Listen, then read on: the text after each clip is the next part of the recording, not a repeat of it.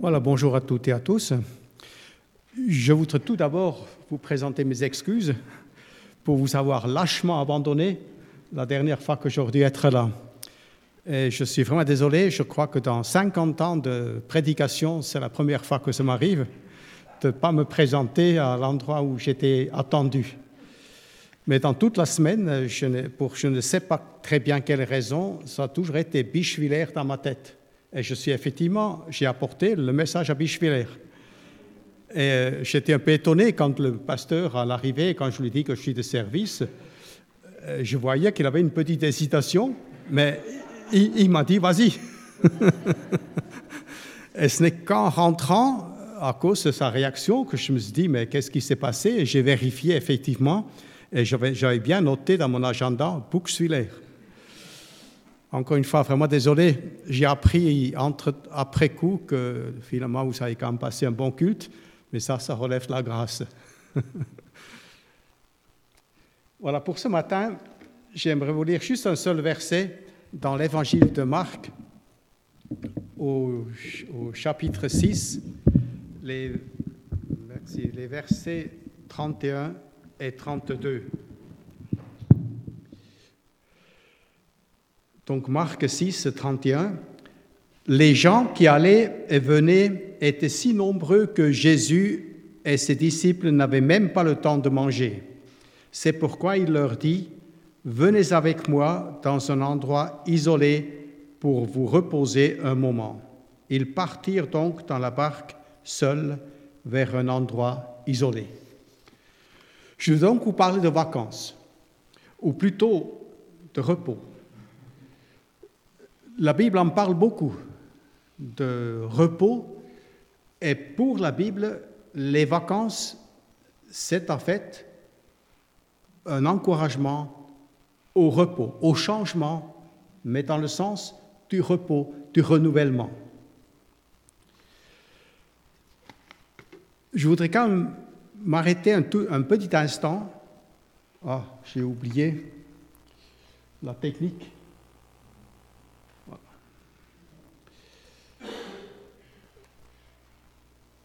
On peut gagner du temps, on peut en perdre, le temps peut être un ami et ce peut être un ennemi.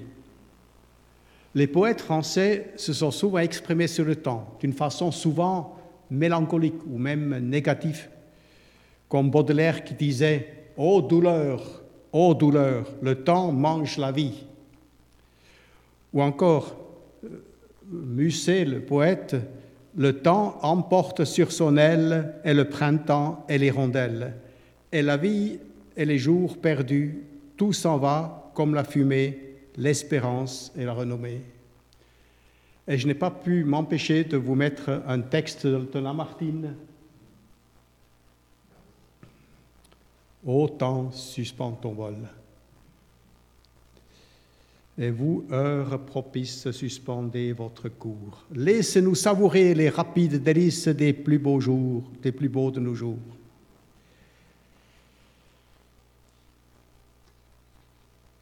Donc, quelquefois, nous considérons le temps comme euh, un ami, mais souvent aussi comme un ennemi.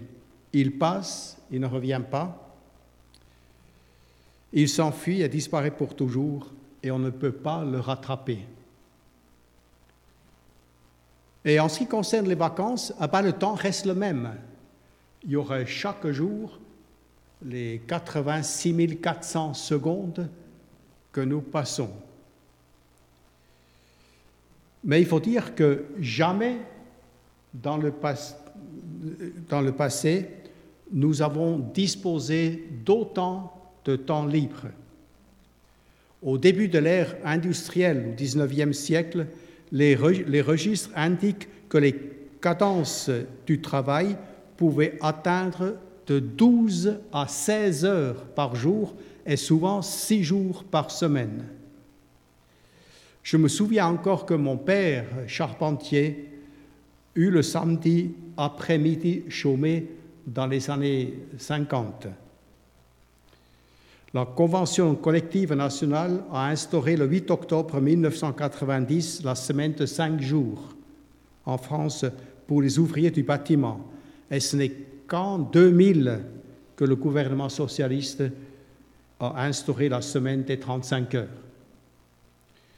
Donc, la technologie nous permet d'aller de plus en plus vite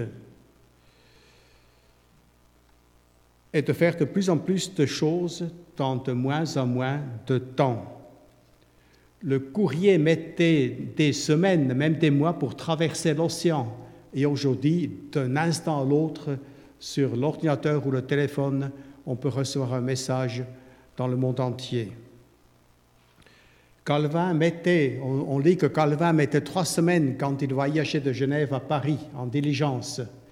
Le TGV prend aujourd'hui 3 heures et 30 minutes, et peut-être bientôt moins que 3 heures. Le pasteur allemand Bush raconte que sa mère, tout en élevant huit enfants, avait le temps de lire quatre chapitres par jour dans la Bible. Elle n'avait ni machine à laver, ni vêtements acryliques chinois pour marcher. Tout était à raccommoder. Et pourtant, le temps nous échappe. Nous en avons de moins en moins. Et on se demande où est le problème. C'est encore le pasteur Bush qui dit ben, il y a bien un problème. Quelqu'un pousse. Et ça ne peut être que le diable, parce qu'on n'a qu'à voir les conséquences de cette hâte. Les gens craquent. Ce n'est pas normal. Et le professeur Schwarzenberg, le fameux cancérologue, disait en 1984 la maladie du 21e siècle ne sera plus le cancer, mais les maladies mentales. Voilà donc pour le temps. La vie se déroule à un rythme qui dépasse nos capacités d'adaptation. Et nous voilà en période de vacances. Partir en vacances, là encore, est un phénomène relativement récent ce n'est qu'à la fin du XIXe siècle que les classes aisées ont commencé à s'éloigner des villes pendant les mois d'été. Et il a fallu attendre le Front populaire pour en, en 1936 tout le monde puisse profiter de 15 jours de congés payés. Et je me souviens encore que mon père, dans les années 50, avait 15 jours de congés par an et uniquement s'il avait travaillé les 50 semaines en entier. Il recevait un point de vacances chaque mois, mais quand il était malade, ça ne comptait plus. Donc, il avait au maximum deux semaines de vacances par an. Ça, j'ai encore des souvenirs de cela. Pour beaucoup, les activités habituelles vont cesser pour un temps mais l'horloge, elle, continue à tourner impitoyablement. Le chrétien doit donc réagir, se rappeler que Dieu reste le maître du temps.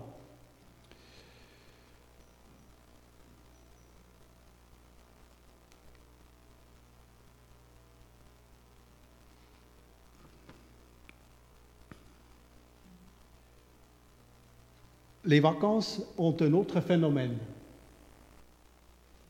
le phénomène de l'image.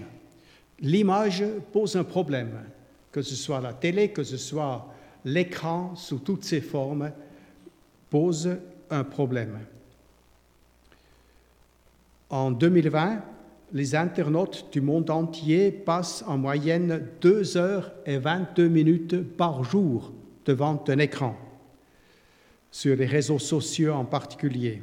Pour les Français, c'est 1h36 et les Philippiens, 3h50. En 2016, 80% des Français avouaient ne pas se déconnecter pendant les vacances. Alors, j'ai découvert quand même sur Facebook une campagne innovante qui vise les accros de l'Internet. Cette annonce disait à gagner cet été des vacances en Suisse, sans Internet ni réseau de téléphonie mobile, dans une cabane de montagne isolée pour profiter des effets bénéfiques de vacances en pleine nature. Et en France aussi, les séjours qu'on appelle digital detox se multiplient et fleurissent.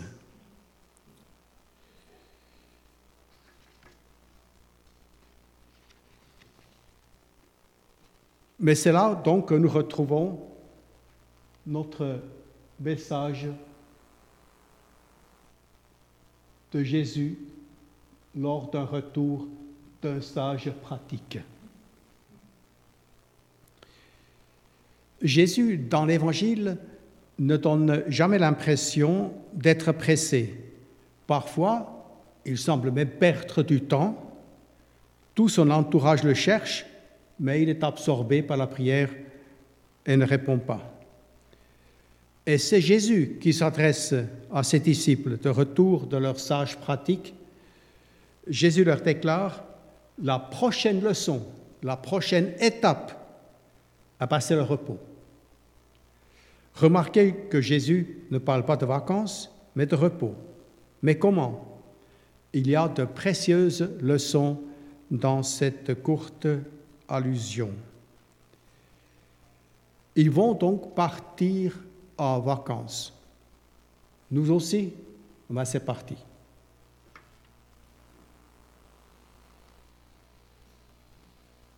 Les vacances ne vont pas être les mêmes pour tout le monde. Les vacances équilibrent, c'est important. Les besoins des uns des autres ne sont pas les mêmes. Pour certains, ils sont actifs toute l'année, ils auront besoin de repos. D'autres, une petite activité, ou encore activité plutôt calme. D'autres ont besoin de plus d'activité parce qu'ils sont plutôt passifs dans l'année, ou encore comme cela.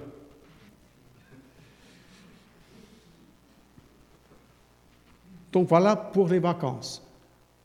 Chacun va choisir, selon ses possibilités, ses moyens, mais j'ai noté quatre éléments importants qui concernent chacun de nous. Je les ai présentés de cette façon-là.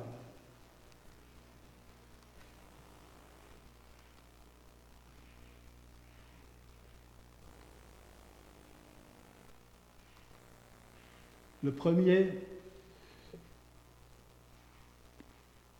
les vacances ou le repos sont voulus par Dieu. Il y avait de nombreuses fêtes dans l'Ancien Testament. Trois étaient obligatoires pour tout le monde et duraient en général une semaine.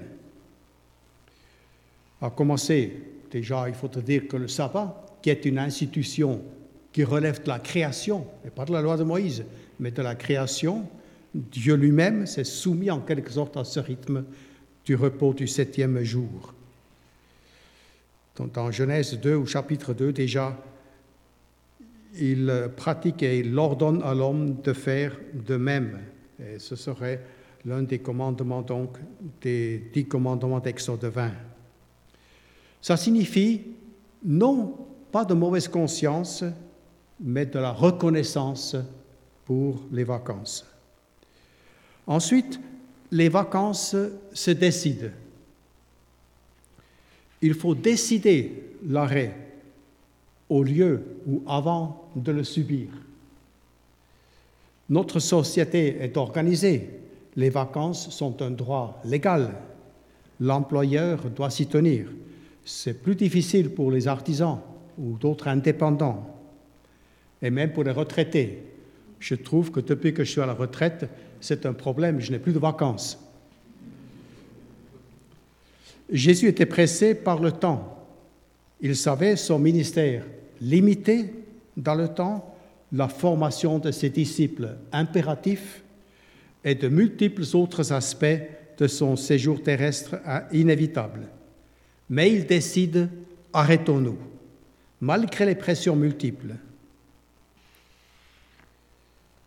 Donc, il faut décider l'arrêt avant ou au lieu de le subir.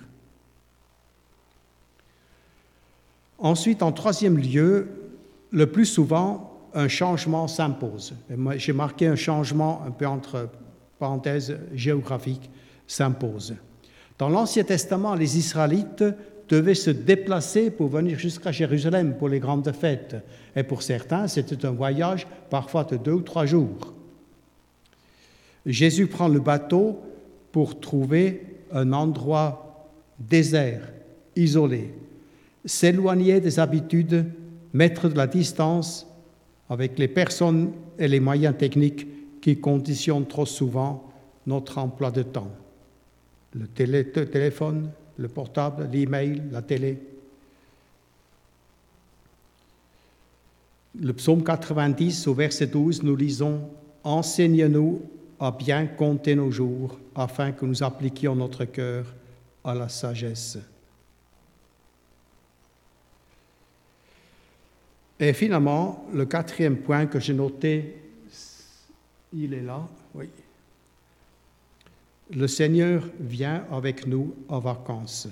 Jésus n'a pas dit partez, mais il a dit venez avec moi.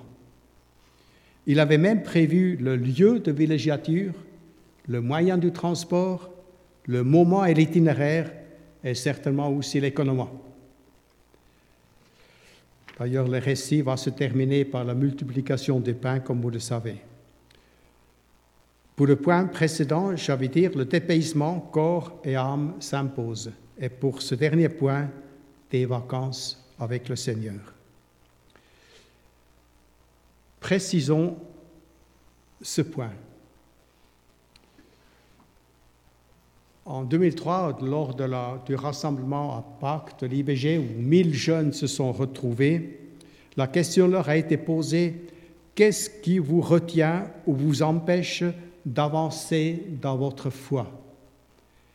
Et de ces 1000 jeunes, près de la moitié, 49%, ont répondu les loisirs. Les loisirs qui nous empêchent d'avancer avant même de la pornographie avec 29%. Mais où est le piège? Je dirais le piège est souvent dans la non-décision. Mais on ne supplie pas les vacances, on les prévoit. Le maxime rien décidé, c'est décider l'échec, peut s'appliquer aussi aux vacances. Ce n'est pas contraire à l'imagination ou à l'invention.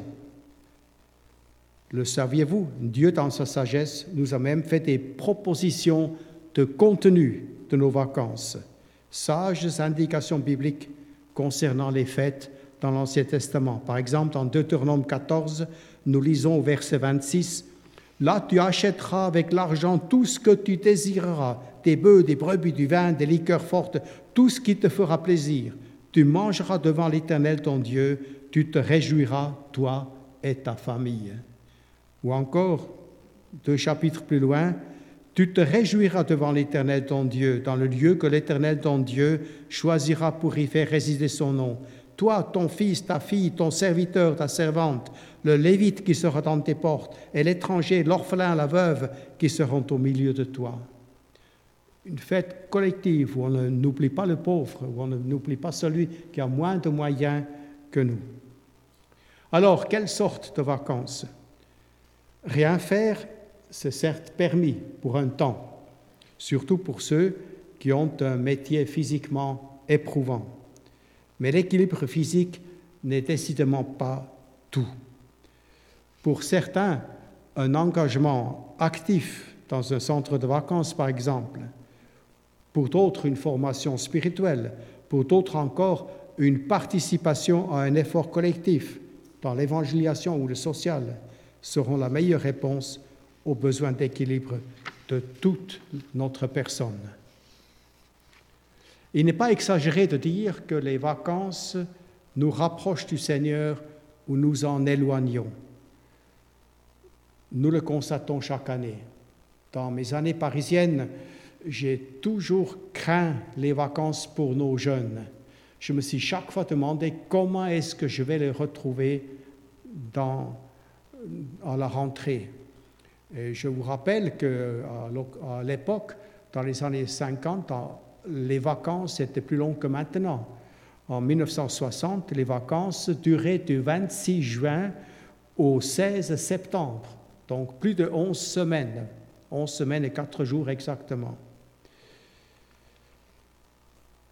Mais là, je veux résumer.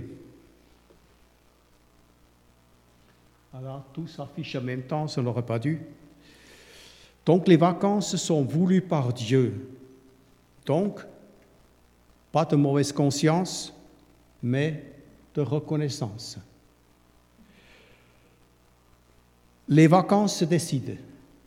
Donc, pas d'indécision paralysante, mais une programmation encourageante.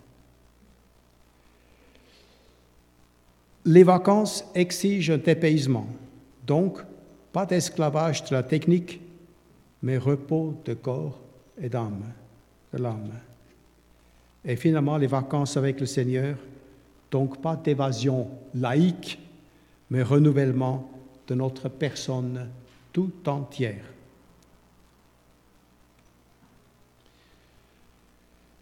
Il s'agit donc de bien compter nos jours, comme nous invite le psalmiste que je viens de citer.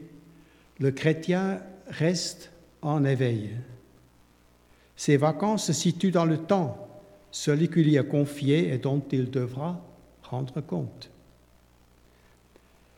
Heureux les serviteurs que le maître, en arrivant, trouvera en train de veiller. Vraiment, je vous l'assure, c'est lui qui se mettra en tenue de travail, les fera asseoir à table et passera de l'un à l'autre pour les servir. Phrase très étonnante dans Luc 12. J'ai remarqué que ce verset comporte deux doublés bien sympathiques. Repos, repas. Et avec le Seigneur, serviteur. Vous avez remarqué? Repos, repas, Seigneur, serviteur. Il est possible que le Seigneur, par les circonstances, exigera une autre forme ou un autre moment pour les vacances prévues. Dans notre projet, vous vous souvenez peut-être, le repos était contrarié par la foule qui avait repéré le lieu de retraite. Sachons alors que, ultimement, nous confions à Dieu notre ressourcement nécessaire. Il n'est pas dit que ceux qui se prélassent des heures sur le sable chaud renouvelons leur élan, mais la Bible dit ceux qui comptent sur l'Éternel, ceux qui comptent sur l'Éternel renouvellent leur force. Ils prennent leur avol comme de jeunes aigles, sans se lasser, ils courent, ils marchent en avant et ne s'épuisent pas. Donc, Simple conclusion. Bonnes vacances avec le Seigneur. La meilleure chose que vous puissiez faire pour vous-même, pour votre Église, c'est de revenir de vos vacances avec un témoignage. Nous voulons prier. Je veux te remercier, Seigneur, que dans ta sagesse, tu as toi-même voulu que nous puissions nous renouveler dans notre corps, dans notre âme, dans notre pensée, dans notre esprit. Tu as créé les conditions pour cela et nous voulons t'en remercier. Te remercions pour les libertés que nous avons, les moyens aussi dans notre pays, pour toutes ces beautés de la nature que tu nous offres. Tout cela pour notre bien, pour notre encouragement, pour notre renouvellement. Veuille permettre que chacun de nous, nous puissions prendre les décisions qui soient les meilleures pour atteindre ce but qui est le tien, notre renouvellement de toute notre personne.